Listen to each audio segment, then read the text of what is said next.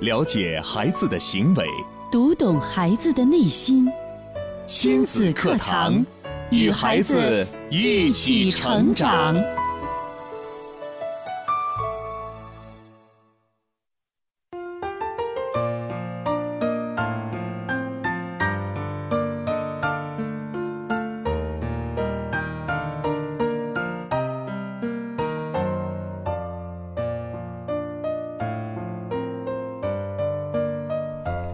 听亲子课堂，做智慧父母。欢迎收听以心理学为基础的专业亲子教育节目《亲子课堂》，我是主持人袁明阳，我是主持人吴化。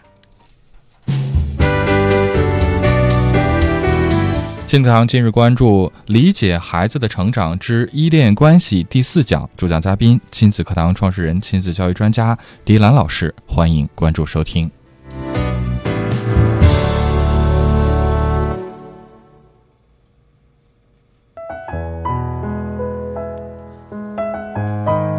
节目开始，首先请出迪兰老师。迪兰老师，您好。吴华好，明阳好，听众朋友大家好。生活当中呢，我们常常会被这样的一些问题所困扰。嗯，为什么孩子总爱吃手？为什么孩子有过激的行为？为什么孩子总是爱哭闹？其实，只有了解孩子的行为，才可以解读孩子成长的密码。尊重到每一个孩子，才能够助力孩子幸福成功。是的，在今天的节目当中呢，我们继续邀请到迪兰老师为我们解析《理解孩子的成长之依恋关系》第四讲。也欢迎听节目的您通过两种方式参与进节目互动：新浪微博，您可以关注“迪兰路言亲子课堂”，在今日的话题帖后跟帖留言；微信平台来添加微信号“亲子百科一二三”，亲子百科是汉语拼音的全拼，一二三为阿拉伯数字，参与进节目互动。是的，接下来请出迪安老师，接着给我们带来关于依恋关系的话题。嗯，依恋关系这样一个话题，我们已经连续有三四期的时间了。对对，而且通过我们这段时期跟大家的解析，包括一些知识性的普及，大家对于依恋关系当中的一些模型已经相对比较熟悉了。其实呢，这些依恋关系当中的模型呢，它是具有连续性的。比如说，在婴儿期建立依恋关系的时候形成的安全型，那么等他成年之后呢，他可能就会逐步的发展为一个自主型。那么自主型的这样一个孩子，当他成长为成人之后呢，他往往能够很客观的去回忆起来自己早年的一些经历。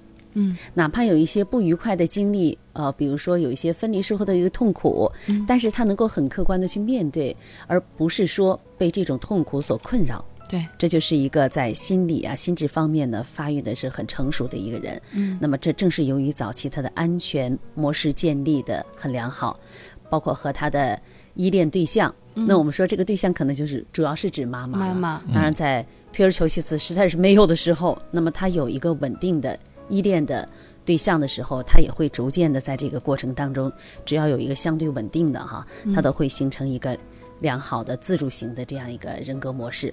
那么对于这种呃回避型的依恋模式的孩子呢，当他成长为成人之后呢，往往他都会向一种模式发展，那就是最终呢，他可能要发展成轻蔑型。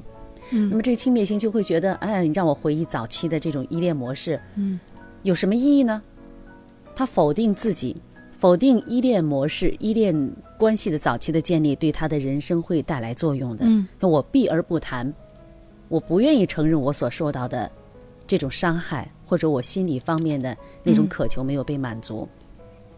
那么到了这个我们说矛盾型的呢，他往往呢就会继续发展到纠结型、纠缠型。到成人的时候，他不断的去做出各种各样的一些模式来，嗯希望得到父母的肯定、母亲的肯定。嗯因为我做很多，然后他百般的依赖，依赖父母，只是需要他们对自己有一个认可，呃，就是显得自己很矛盾。那么这个时候又很纠缠，呃嗯总之就是说，我要让我的爸爸妈妈对我进行肯定，呃，而且我就是对他们的这种。早期的这种依恋，在这个时候呢，嗯。还在不断的寻求，所以我们会看到，为什么有些孩子总是爱吃手啊？这都是安全，呃，建构的不不够，完善，嗯。啊，不满足，就是父母的陪伴，父母对他的关爱，父母对他的关关注程度不够，嗯，没有办法，这个孩子最终他只能用这种模式把手放在嘴里，因为口腔期我们都说很关键期嘛，口腔期的满足感其实也是一个依恋关系啊、这个建立的时候一个关键的模型期。所以这个孩子得不到，那平常呢，你又不能陪伴他，嗯，你总是呵斥他，啊，回到家的时候呢，也是置若罔闻，啊，视而不见。那么这个孩子没有在其他的方面能够得到父母对他的关注、爱抚、抚慰，他只有通过自我的这种安慰来寻求心理上的满足感和安全感了。对，所以这我们为什么说，孩子们包括成年人以后，他的一些行为模式都可以追溯到早期依恋模式的建立。那、很多人现在还很流行一句说法，说法叫原生家庭。是，嗯，说是这个原生家庭，有的说啊，我要追溯好几代，这样的可能我们没有说是去在这个方面能够给出一个非常非常呃科学的这个答案，或者经过研究什么跟你的整个的家族关系有关系。但是我们说原生家庭更多的是指你成长的家庭，对，你父母给你带来的营造的这个环境家庭。那么我们还要说到这样一个混乱型，因为这是一个比较呃独特的一种方式哈，比较独特的一种依恋模式。因为往往呢，呃，混乱型依恋模式建立都是由于妈妈她的经历了比较大的变故，嗯，她在情绪方面呢无法掌控，或者说她会在心理方面会有一些问题，嗯，她的情绪呢是你根本就无法可以去捕捉到的。那么这样的妈妈呢，呃，喜怒无常，她可能就会带来一个混乱型的宝贝。嗯，那么这样的孩子，如果他在和母亲的依恋模式当中没有能够得到修复，一直这样延续下去的话呢，那么到成年人之后，他可能就会形成一种，如果呃给一个概念的话，就是成为一个味觉型的人，味，味觉，嗯，呃，没有没有未知的啊对对对对味觉。型的这样一个人。那么这样的人呢，往往呢他都会很痛苦，嗯，他纠结于他痛苦的童年经历当中无法自拔。而这样的人呢，往往还有一个，要么就是他早期依恋的对象、依恋的关系对象，嗯，哦、比如说妈妈呀，或者很亲近的人呢，嗯，呃，早早的就去世了。那么这种痛苦的经历会伴随他终生，一直在纠结，一直在无时无刻都会想到那个时刻。为什么我们会看到有些成人可能说到什么时候，有些很忧郁的气质啊，对啊，都是跟他早期的这种童年所受到的，嗯，母亲建构起来这种依恋关系有着直接的千丝万缕的影响。这个混乱型是前面我们所说到的回避型、轻蔑型，是是混合在一起？呃，不，它是单独又列出来的一个。另外又出一个啊，这是包括这个安斯沃斯，呃，他在做陌生人呃亲近实验当中，就除了我们刚才谈到的安全型的啊、矛盾型的呀，啊、包括呢还有我们说这个啊回避型的呀，啊，当这个在这三个基础之上，他们又嗯发现了还有一种就是混乱型。混乱型？嗯这个孩子呢，就混乱型的孩子呢，总是能够，呃，你会觉得这个孩子胆战心惊，嗯就经常呢会很敏感，非常非常的敏感，因为他你不知道，呃，他会以什么样的方式，就是去应对妈妈情绪的到来，而往往这种情况，这些孩子他的恐惧感都比较强，嗯这个孩子的恐惧感往往都是源自于母亲。啊、他们主要的这个恐惧感的来源就源于自于母亲的行为模式和他们的一些情绪的变化。嗯所以我们通过前几期也给大家逐步的梳理出来，在我们和孩子建立起来的依恋模型关系当中，嗯，哦，安全型它能够让一个孩子自主的成长，包括成为一个呃人格健全的人。健全的人，那么，即使在成年之后，面对各种打击的时候，他也不会轻易的被痛苦所击倒，嗯，因为他知道在生活当中，安全随时是跟随着他了。包括他会有一些不痛呃不快乐的经历，呃，这些不快乐的经历都不会干扰他整个的人生轨迹。嗯。好，这是回顾了我们之前所讲的依恋关系当中的几种呃关系模型哈、嗯。模式哈，其实我们通过这些关系模式，也就可以梳理出来，为什么成人之后，嗯。我们有一些行为模式，哦、可能会被常人匪夷所思，包括有一些我们身边的呃一些朋友啊、嗯。同事啊，啊，你会觉得他们有一些行为方式、待人接物的方式你不可以接受。嗯，那并不是说哦这个人多怪，这个人不可理喻，嗯。而是和他的成长的关系、成长的环境有关，包括对于他早期的建立起来的这个模型关系。嗯。那今天呢，我也给大家带来了一啊、这一篇有关学术方面的资料，嗯，也请吴化和米阳呢给大家共享一下。我们来通过一些心理学家他们呃研究的、捕捉的呃一些大量的一些、呃我们说的一些样本来总结出来，在早期的这种养育过程当中，哦，我们外界附加给孩子的这些影响，对他成年之后会带来什么方面的作用？嗯好，我们一起来关注一下。嗯这一篇的名字叫做《早期公共机构抚养对四岁儿童行为问题和情感关系的影响》。这项研究的目的在于发现早期公共机构的抚养是否会导致儿童的行为问题和情感关系障碍。研究在伦敦完成，是针对二十六个四岁大的儿童的研究。这些孩子不到四个月的时候就被送到了家庭式的抚养机构，并且现在仍在那里。其中有十七个孩子的母亲或被认为是父亲的人一直说要带孩子回家，另外九个孩子因为各种原因没有被领养。有两个用作比较的控制组，一个由三十九个孩子组成，他们同样是不到四个月就被送到了家庭式的抚养机构。但四岁以前已经被领养的这二十四个儿童，或回到母亲身边，另一个呢是由三十个来自当地工人家庭的儿童组成，他们没有家庭式抚养机构的经历。所有孩子都在四岁时接受了测查。这些抚养机构一般有十五到二十五个孩子，孩子们不分年龄的被分成几个小班，他们能读到书，也有充足的玩具。由于轮班系统和保育员较高的流动性，在前两年和每个孩子在一起工作的时间至少一周以上的保育员平均为二十六个人。研究中，每个孩子都被单独约见，通常有一个熟悉的保育员或者母亲在场。研究者对孩子进行智力测验，并通过对孩子行为的观察，对家长或保育员进行有关孩子行为问题和依恋的问题的问卷调查。研究者对三组研究对象的大多数比较项都进行了显著性的卡方检验，发现，在对儿童行为问题的评价上，被领养或者返回家的孩子与另外两组孩子之间存在显著差异。在访谈中，领养或返回家的孩子对研究者更友善、更合作，并且呢很健谈。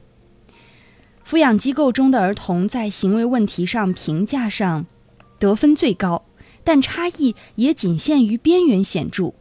在精力不集中、同伴关系问题、发脾气及固执等项目上的得分明显高，而家庭抚养的儿童在食欲差或者偏食、过分活跃及反抗性上得分明显较高。嗯，好，呃，刚才呢，吴化是给带来了这样一部分哈，我们通过呃吴化给我们大家的播读的这一段研究可以看出来，如果这个孩子呢，他能够被及时的，就是领回家去，在父母的身边成长，包括一些孩子离开了这样一个机构，被被养父母来领走，他回归到家庭的这个相对和谐氛围当中，那么这个孩子他的表现呢，嗯。就能够很快的进行相应的调整。是的，包括你看与人交往的时候，他会表现出来自己友善呐、嗯。合作的一方面，嗯。而且愿意与别人去交谈。嗯，但是呢，如果还在这个机构当中的孩子呢，明显的在这几个方面的评价都要低一些。嗯，是。好，接下来呢是在依恋的问卷当中，保育员汇报说，机构抚养的很多儿童不会强烈的关心任何人，虽然有时也粘人或者追随人，但他们的依恋显得比较弱。有一些孩子也有一些被领养或返回家的孩子，这些孩子呢被描述为对陌生人过分友好。这一研究中的自变量是早期抚养的经历，因变量是行为问题和社会行为的测量。研究中令人鼓舞的发现是，那些经历了机构抚养的儿童，并没有明显或者严重的行为问题。相关的研究发现，这一群体的孩子在语言和认知能力方面都发展得非常好，而且领养的儿童通常做得很好，并且和养父母形成了良好的关系。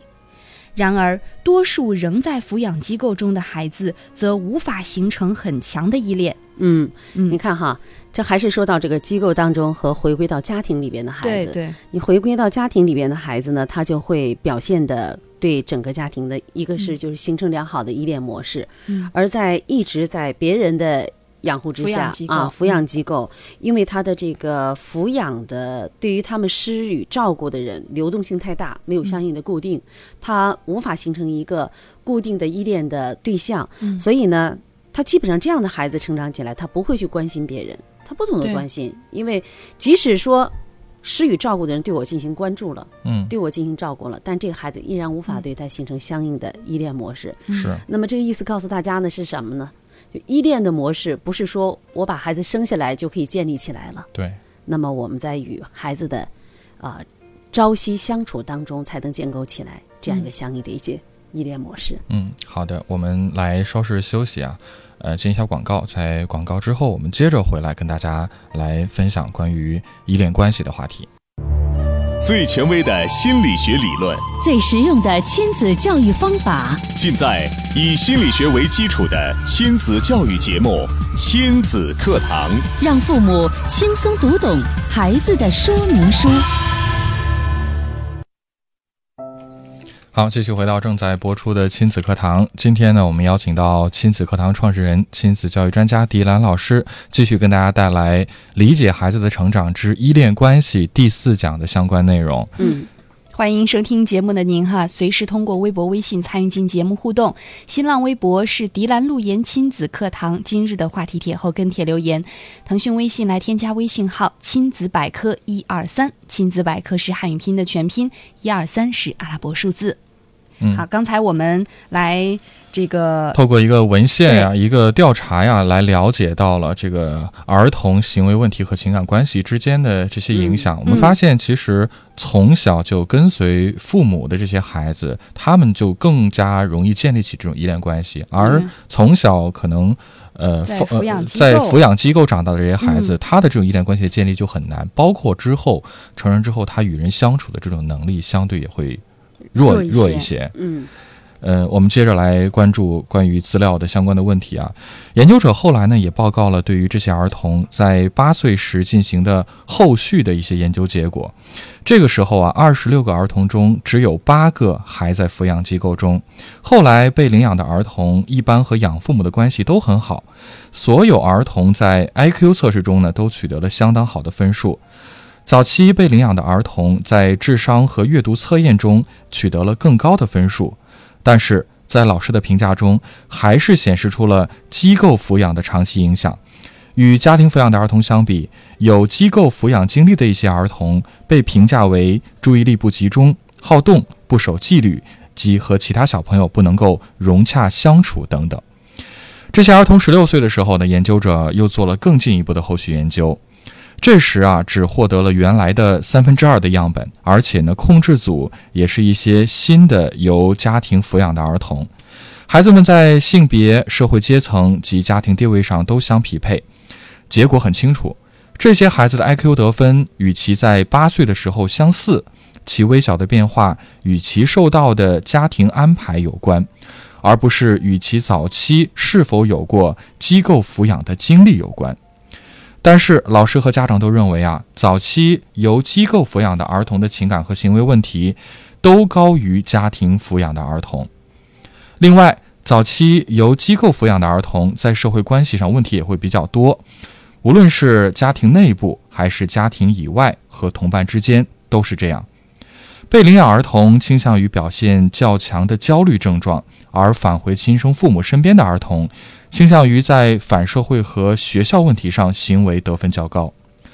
尽管这个研究的样本相对较少，但是这些细致的对孩子们的后续研究，称得上是纵向研究的一个范例。结果确实表明，在人生的前几年，太多人照看的经历，对于个体以后形成令人满意的社会关系，是一个值得注意的危险因素，特别是青少年时期。嗯，就是在青少年时期呢，往往呢，呃，他处于青春期的时候呢，由于身体的发育变化，还有心理方面的一些转换，那么可能会有一些过激的行为模式出现。嗯那么往往呢，我们说像呃这种混乱型的孩子呢，往往都是富有攻击性的孩子。是，嗯就混乱型的孩子，我们为什么这样讲呢？就是从呃早期的这个我们说这个有关恒河猴的实验当中就可以捕捉出来。嗯那么这些远离整个的整个就是混乱的抚养起来的这样一个小猴子，在他回归到团队当中的时候，他会表现出来一些很敏感的一些行为模式，包括具有攻击性，包括自己的自我的这种恐惧感。嗯，这是有实验的。当然了，呃。像刚才明阳又给大家读的这一段，我们说这个这一段文献，包括这段的研究史料哈，告诉大家，早期如果过多人去抚养这个孩子，或者说早期母亲没有给到孩子这样一些及时的呵护和关照的话，那么对于他成人之后的一些行为模式是一定是有关系的。虽然说在 IQ 方面呢没有大的变化，是的。包括他成年人之后哈，我们说到十六岁之后，嗯，在智商方面是没有什么变化，但他的行为模式方面是有区别的。对对，所以从这个角度上来说，呃，我们就必须要看到，早早就把孩子全托的、嗯，住宿的，对，在你看现在儿童期就让孩子去住宿的，嗯远离开妈妈的，那么他就很难建立起来，呃，跟母亲之间。跟家庭之间、主要成员之间建立起来这种模式，那么这样的孩子呢，往往就会变得很焦虑，呃，对一些事情呢，总是往容易往坏处想。对，就是你但凡呢看到一些事情的时候，他不是看到这个事情的积极一面，说哎这个事情可能会向什么什么方面好的方面呢去发展呢？他第一个想到的就是这个事情如果出现问题怎么办？这个事情可能像是什么什么什么样？对对对，包括在上一讲当中，我跟大家讲过有一有一个图片，呃，这个孩子离开了妈妈哈，离开了家庭，他要去上学了，呃，然后让不同的孩子来针对这个图片去描述这个图片当中的内容。那么安全型的、自主型的孩子呢，他就会说：“哦，这个图片当中展示出来，可能爸妈妈我要离开妈妈，我自己独自一个人在家了，我害怕会有什么事情发生。”那当实验者问他们：“你会你会怎么办呢？”这个孩子就会讲：“那我会去玩玩具，我去想象着一会儿我妈妈就会回来了。”这是一个积极的应对的方式。但是对于那些混乱型的啊、纠缠型的那样的孩子呢，包括一些回避型的孩子、不安全模式、依恋模式的孩子呢，他就会想到的第一个想到的就是坏事儿发生了，最后的结果往往都是悲剧色彩的。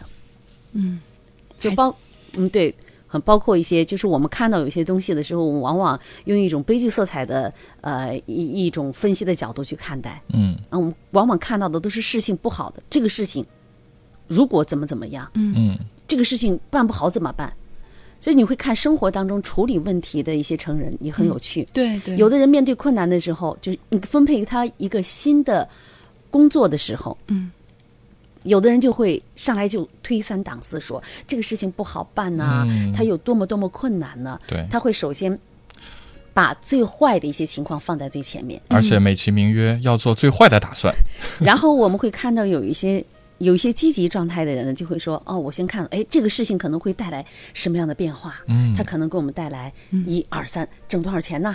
带来多大的影响啊？嗯。啊，拓展多多少的平台呀、能够建构多少的人脉关系呀、是。你看，我们生活当中，其实你去对比一下，就会发现，原来我们的处理模式，嗯。如果溯本求源的话，嗯。它跟我们早期的家庭的环境建立的依恋模式都是有着千丝万缕的联系。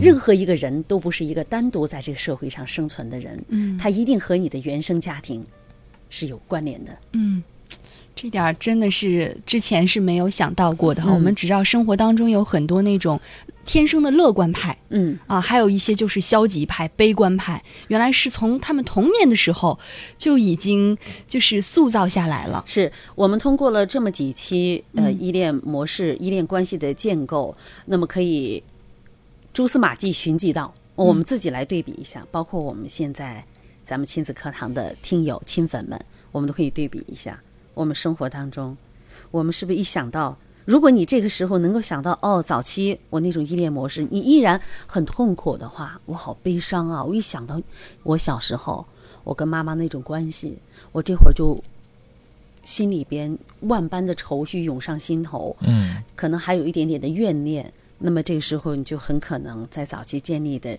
是一种回避型的，嗯，安全模式，啊，回避型的一种依恋模式，或者说是一个混乱型的依恋模式。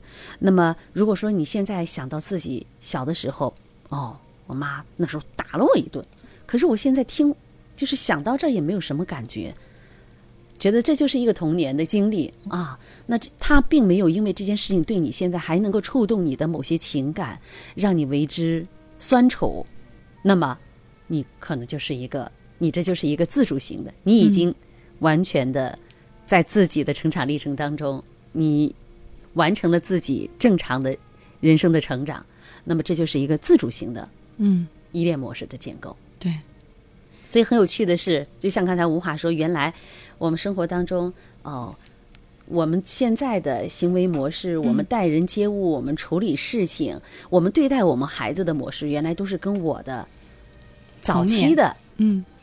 这种经历是有着关系的。是，包括刚才节目一开始我谈到的这个孩子吃手的问题，嗯啊，是是不是安全感缺失的问题？很多妈妈说，为什么我的孩子吃手啊？嗯，我总是说他也没有用啊，对然后给他手上抹东西也没有用啊，你抹什么都没有用。甚至很多朋友在我们的听友群当中会讨论说，去测一下微量元素吧，是不是缺什么？那、所以他才啃手啊。对，那手皮上是不是有什么东西、啊？是是是，其实，当我们能够在生活当中高质量的陪伴孩子，下了班之后，你陪着孩子一起玩儿，去关心到孩子心理的需求，去关心孩子他想要什么，他在情感上的需求，真正的能做到陪伴，而不是说我陪伴就是跟你在一起看我的手机、看电视，嗯而对于孩子跟你进行的交流置若罔闻，甚至你还会呵斥孩子。那么，如果你能够做到真正的去陪伴孩子的话，孩子吃手的这种现象自然而然就会消失。嗯，所有吃手的孩子，他都是安全感缺乏的孩子。是的。好，感谢李安老师的精彩的讲解。我们来稍事休息啊，进一下半点的广告。广告之后呢，我们继续回到今天的话题，关于理解孩子的成长之依恋关系。那大家收听节目的时候，还可以透过两种互动方式参与到节目互动，说说您听节目的感想，也可以提出您的问题。是的，您可以通过新浪微博关注“迪兰路言亲子课堂”，在今日的话题帖后跟帖留言，或者微信平台添加微信号“亲子百科一二三”，亲子百科是汉语拼音的全拼，一二三是阿拉伯数字。开车需要学习，电脑需要学习，那教育孩子呢？任何事情都需要技术，而最需要技术的事情就是教育子女。孩子肯定比电脑、汽车更复杂、更精密，而重要的是，它更珍贵。假如我们一生只能拥有一项本领的话，必定首选家庭教育。教育孩子，你是合格父母吗？亲子课堂，为人父母者的必修课程。让您轻松玩住孩子，成就孩子的一生。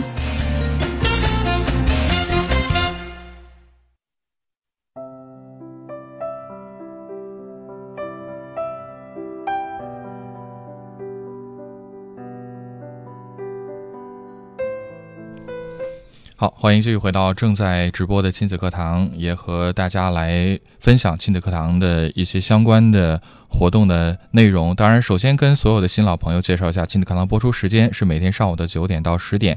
晚间的二十点十分到二十一点，您可以在收音机上通过广播的方式，通过调频的方式来收听。嗯，此外，我们也在互联网上为大家开通了多种的收听方式。是的，您可以在手机当中来下载喜马拉雅客户端，或者是蜻蜓 FM 来搜索“亲子课堂”，就可以听到亲子课堂的节目相关录音。也可以在呃每天上午的九点到十点听到节目的直播。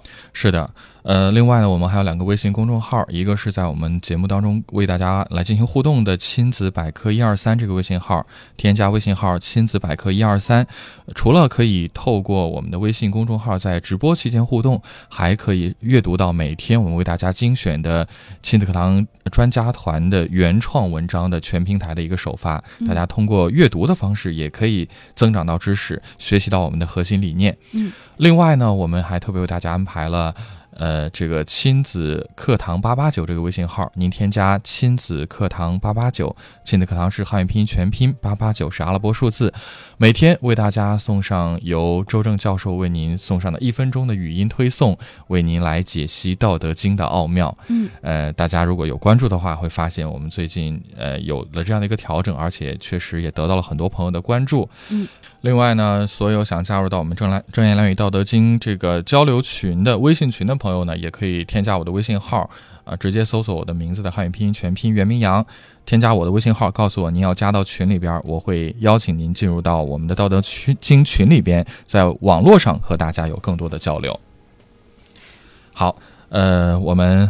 呃，还是回到我们今天的节目当中啊。今天的节目当中，吴化和明阳邀请到的是亲子课堂创始人、亲子教育专家迪兰老师带来的话题，依旧是理解孩子的成长之依恋关系的第四讲的内容。是的，我们呃总是在生活当中会问这样的问题哈：为什么孩子总爱吃手啊？为什么孩子有过激行为啊？为什么孩子总是哭闹呢？那相信听完这几期关于依恋关系的节目哈，我们可以找到根源和核心的问题。问题了，嗯，像刚才吴话说的，为什么孩子总是哭闹呢？嗯，孩子哭闹呢，往往呢都是有他不满足的地方。一个人说吃好了穿暖了，任何事情都已经满足了，他还没事儿在那儿闹嘛？他一定在某一方面没有得到相应的满足。嗯，对于小婴儿来说呢，他的哭声是有很强的针对性的，要么是哭了呃哭，要么是饿了，呃要么是尿了。嗯啊，他需要么就是需要被抚慰了。对啊，被家里人、被妈妈要拥抱了，嗯所以他的哭声都有很明晰的辨别性。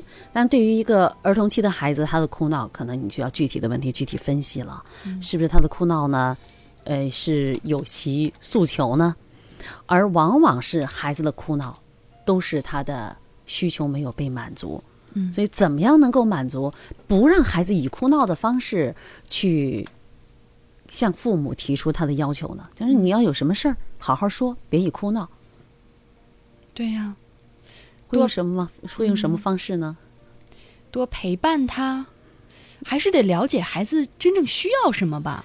是的，文化这一点谈的也很好哈。你要理解孩子需要什么，那就是什么呢？你要往往孩子哭闹的时候都是由于什么原因呢？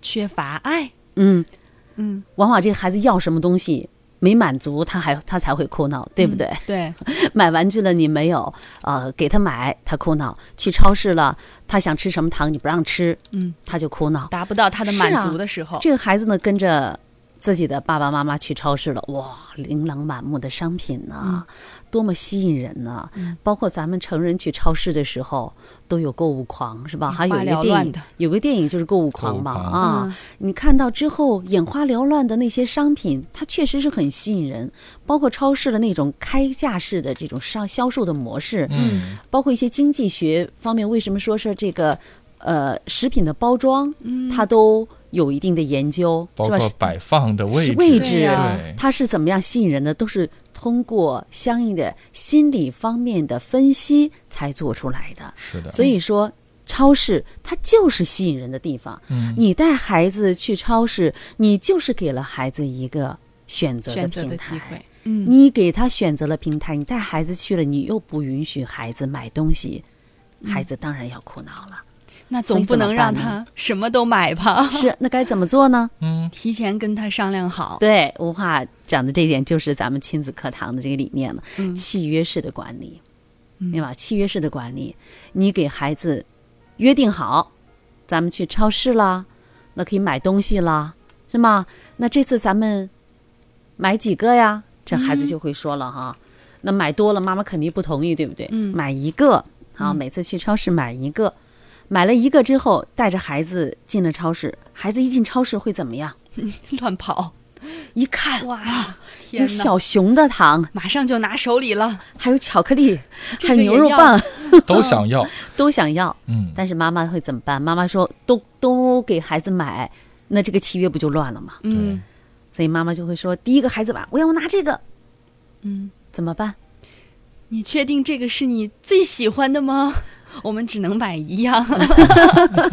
是那妈妈就会说啊，妈妈要说后边还有好多好多的哈、嗯咱们可以先去看看。如果你就是喜欢这个，咱们再回来拿这个。对如果你确定拿这个，那你下一个可能就没有机会了。这个孩子也要会琢磨琢磨、对对想一想的啊。嗯，这其实对孩子是一个延迟满足，他自己也有一个比较。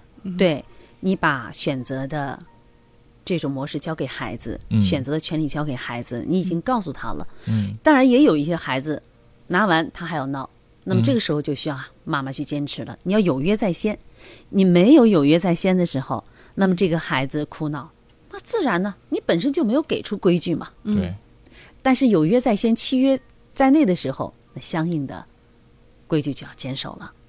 所以你看，就很有模很有意思哈。嗯，包括你要是通过这个孩子的哭闹，你也可以看到哦。我们说，那既然讲依恋模式，那肯定跟依恋也有关系了，这个跟孩子的个性有关系了。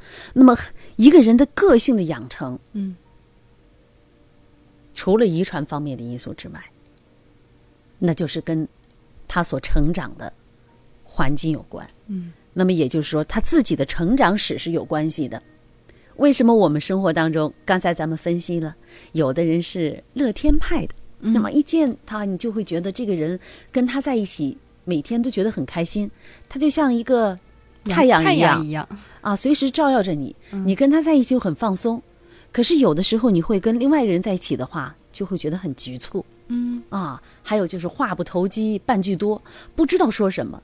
你跟有一些人在一起，你永远不用担心冷场，嗯，这些人总能够很健谈对，啊，他能给你这个气氛调节的很好。但是你跟有些人在一起的时候，你觉得度日如年，嗯哎呀，怎么怎么那么尴尬呀？为了找一些话题琢磨来琢磨去，时间过得好慢呢。嗯这都是跟他的个性是有关系的。那刚才呢，我们通过呃，我拿来那篇学术文章，大家也已经听到了，从家庭当中父母给的相应的健康的安全型的依恋关系这种模式当中成长起来的孩子呢，他相对表现都会很健谈，待人也相对的很友善，他不会拒人于千里之外。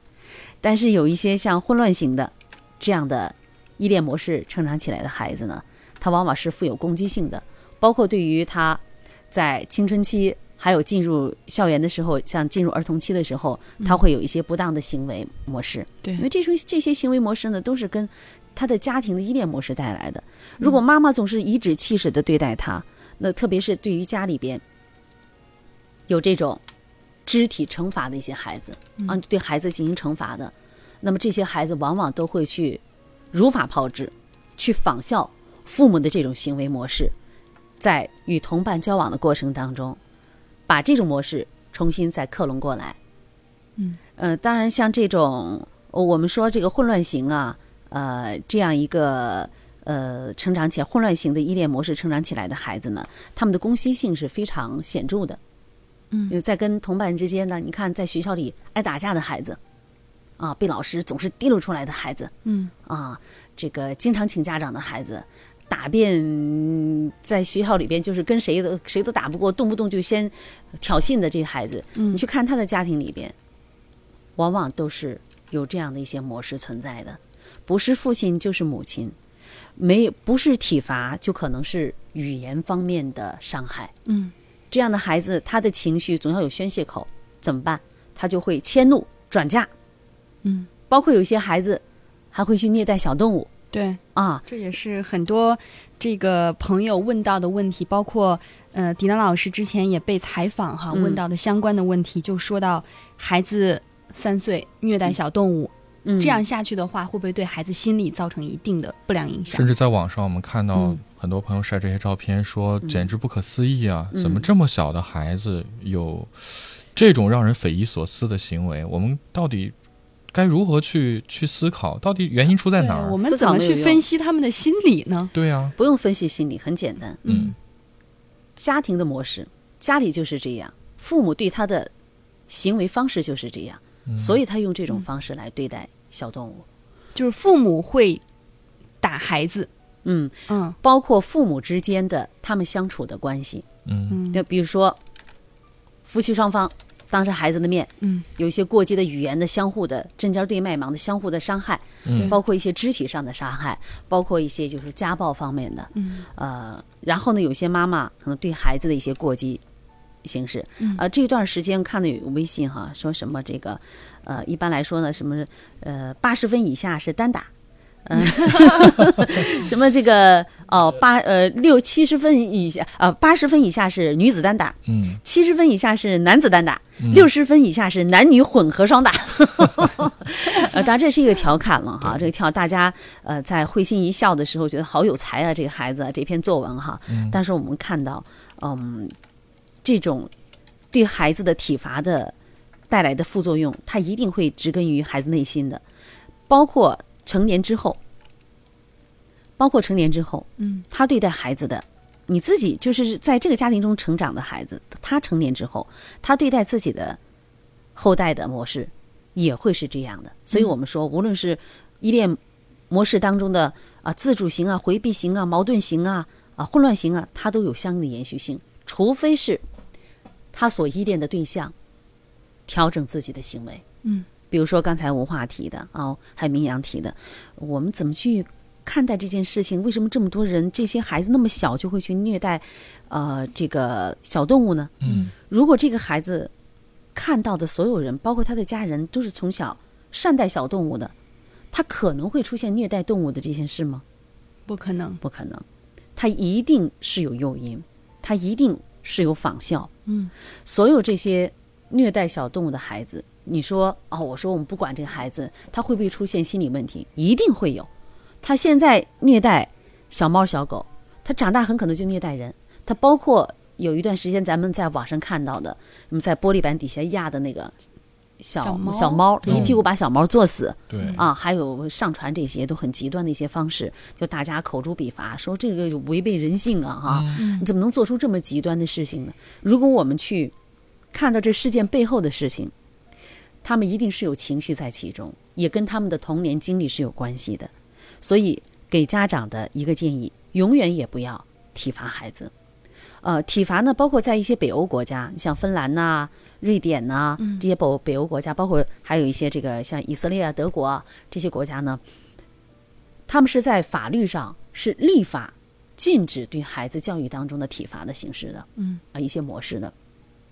包括咱们前一段的这个有有一段时间很风行的，嗯，虎爸狼妈呀、啊，也都引起大家的不同的呃这种观点，说棍棒底下出孝子啊。但是我们看到棍棒底下出孝子，呃，他一定会对你内心带来一些负面的影响，而且他会伴你终生。我曾经呢碰到一位家长就在跟我讲，他说他小时候呢经常被他爸爸哈呃暴打，一有什么事情都暴打。当时他小时候的一个想法就是，他每一次打我的时候，我都咬紧牙关对自己说，中我肯定有一天我能打得过你，到时候我一定好好的把你修理一顿。当然，成人之后，我们说自我的呃这种修养啊，我们自我的调整啊，嗯呃自我的约束啊，我们知道，还有我们的这个道德规范呐、我们都知道，我们不可以对自己的父母做出这些事情，但是我们只能说，他的父母对待他的模式还没有到极端化。嗯，如果到极端化的话，那很可能会有意想不到的一些结果发生。嗯，好，这是我们刚才说到生活当中很多家长可能在家庭教育当中会问到的问题哈。嗯嗯、那刚才有朋友就在微信当中说了，出现了天生的乐天派，也有天生的悲观派哈。那现在已经成长为成人了，无法去弥补童年那个时候。天生的乐观派和天生的悲观派，他不，当然他这说的是，如果从我们的角度理解的话呢，我们每个人的都是有预设性的，或者说是专业叫本，有的心理学家给他一个定义叫本能，那么有的心理学家叫预设性。我们每个人都具有预设性，比如说七情六欲啊啊，呃，这个都是很正常的。嗯那么天生的乐观派都是因为我们家里边给他营造了轻松而尊重的氛围。对，你包括我们说这个父母应该怎么样支持孩子？嗯首先你是个支持，当然在支持的体系下，我们也有一些原则是需要坚持的，嗯对吗？嗯，那对于成年之后是悲观性格的人，嗯，应该做些什么呢？就我们无法再回到童年，重新再来一遍了。是的，说的很好，这是只要能够提出来这样一个问题的，嗯其实就是一个愿意改变、向向好发展的这样一个人。嗯，那么从这个时刻开始，你不断的通过学习，你要知道，我要改变我的家庭文化，我要让我的孩子成为一个乐天派，那么你就会去注意调整自己的行为模式和情绪方式。嗯，嗯，当你去注意生活当中这些方式的时候，你其实就是在进步了。对，是的。是。好，我们来稍事休息吧，在广告之后接着回来跟大家来聊关于这个依恋关系的话题。孩子是最精密的设计，最美妙的创造。孩子是天使降生于世，是来引导你的，并非受你指教。没有问题孩子，只有问题教育。亲子课堂，让父母轻松读懂孩子的说明书。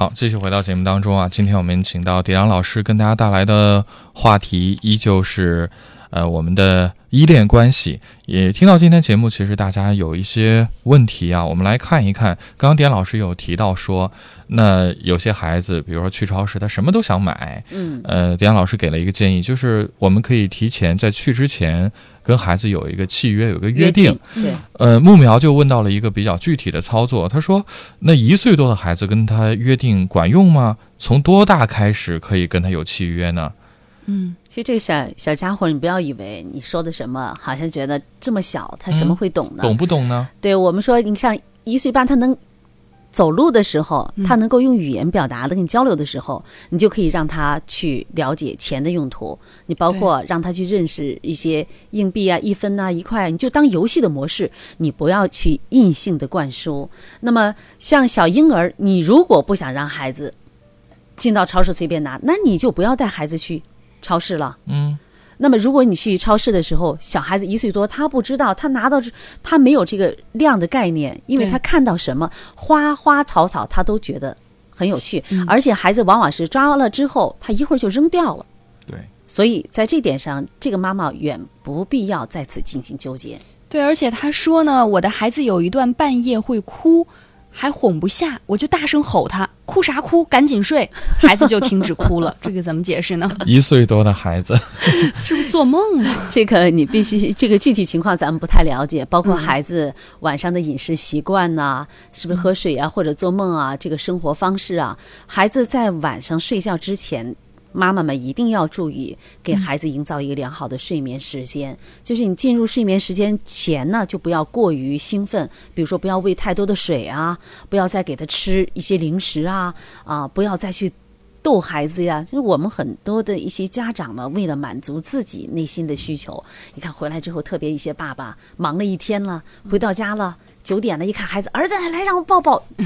这孩子本来可能就要就要睡了，结果又兴奋起来了。对，所以晚间呢，在孩子要进入睡眠九点之前，你八点最晚吧，你八点半就慢慢的要进入一个睡眠的准备期。这个节奏要慢下来了。是的，这个妈妈那时候晚上对孩子大吼，她可能甚至可能会适得其反。可能把他好像觉。得我也没办法，但是我这种方法吓住孩子，哎，他不哭了，至少管用了。其实这个时候，如果孩子哭得比较厉害，你就把孩子抱起来，对就抱在你的怀里就可以了，不用去用语言怎么样。这个时候，也许是孩子在做了一个什么梦，像刚才无话讲的是吧？哈、嗯是不是做了一个梦啊？嗯，那你给他轻轻的抚慰就可以了。对，但很多的时候，我们妈妈们很奇怪的一种方式啊，我们就说师夷长技以制夷啊。就是我，你不是要哭吗？你不是要吓我吗？我来吓你，看谁更厉害。所以有很多的家长虽然已经为人父为人母，但是他内心里边还有一个不愿意长大的孩子哈，是是，他把自己还当做一个不愿意长大的孩子。对，呃，其实我们的很多老听众、呃完全可以理解到啊，嗯这个从小的生长环境对孩子的影响。阿里阿斯就说到一个例子，他说我儿子。呃幼儿园大班里有一个嗯女孩子，从八月底开学到现在了，每天上学都哭得撕心裂肺，拉着妈妈不让走。嗯今天早上我再次见到她的妈妈，突然想起这个妈妈，我们曾经交流过。她当时说，她大孩子上初中，学习成绩跟不上，说什么孩子不能输在起跑线上等等，言语中的焦虑不安不言而喻。嗯可想他的家庭教育气氛相当不会轻松啊。嗯她女儿现在这种状态也就不需要去解释了。是的，妈妈的焦虑一定会波及到孩子。嗯妈妈焦虑，孩子自然会焦虑。就像我们这段时间在谈这个依恋建立的模式一样，妈妈的一种状态，妈妈与孩子相处的质量，嗯啊，妈妈对于孩子，特别对婴儿的反应的敏感程度，其实也都决定了以后婴儿成长为成人之后他的自我安全心理感觉。嗯。嗯。呃，在我们的微信群当中，燕子也有一段分享，她说：“心理情感的需求，真正的爱和陪伴，假如幼儿阶段有缺失，那在青春期是不是可以做最后的弥补呢？”狄老师，呃，在咱们的这个理念当中，亲子课堂的理念当中，十八岁之前呢，你还都不晚，还是有所以我们说机会学习呢，对于每一个妈妈来说都是必要的。嗯嗯，如果过了十八岁，你还没有尝试去改变，嗯，那么这个很难了。可能你就要吃很多苦头。对对对，很难了。但是只要你做出努力，任何事情都会向好的方向发展。你不改要变永远都不晚。是的，是的，嗯只是说我们说在十八岁之前，你这种改变，可能孩子对于他以后的人生，他可能更豁达，他更呃，他会就是更开心、更放松。嗯，那么如果说呃过了十八岁，那么你去尝试的变化，每一个人，咱们或者说通俗一点讲，人心都是肉长的，他会能看到父母为他做出来这些变化。是的，呃，如我们说的是儿童，如果说早期没有接受到最基本的，就是最基本的，你对他的这个语言呐、啊、智力呀、啊、嗯爱呀、情感方面的刺激的话，确实他们的发展会受到一些抑制。这是指在儿童期，如果没有得到充分的呃父母对他的爱、情感的激发啊、包括我们说语言方面的激发，因为他跟父母在一起，你说妈妈天天不说话，你怎么可能让一个孩子侃侃而谈呢？对吧？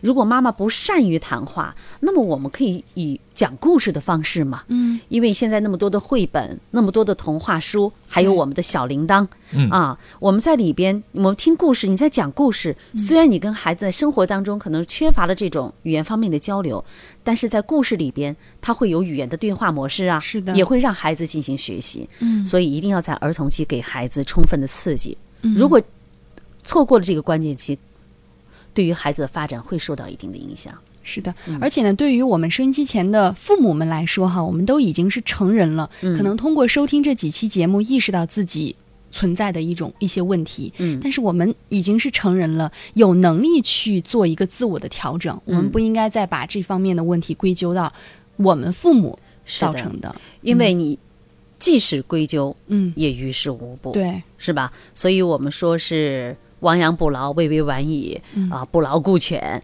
关键是你想要你的家庭文化是什么样的？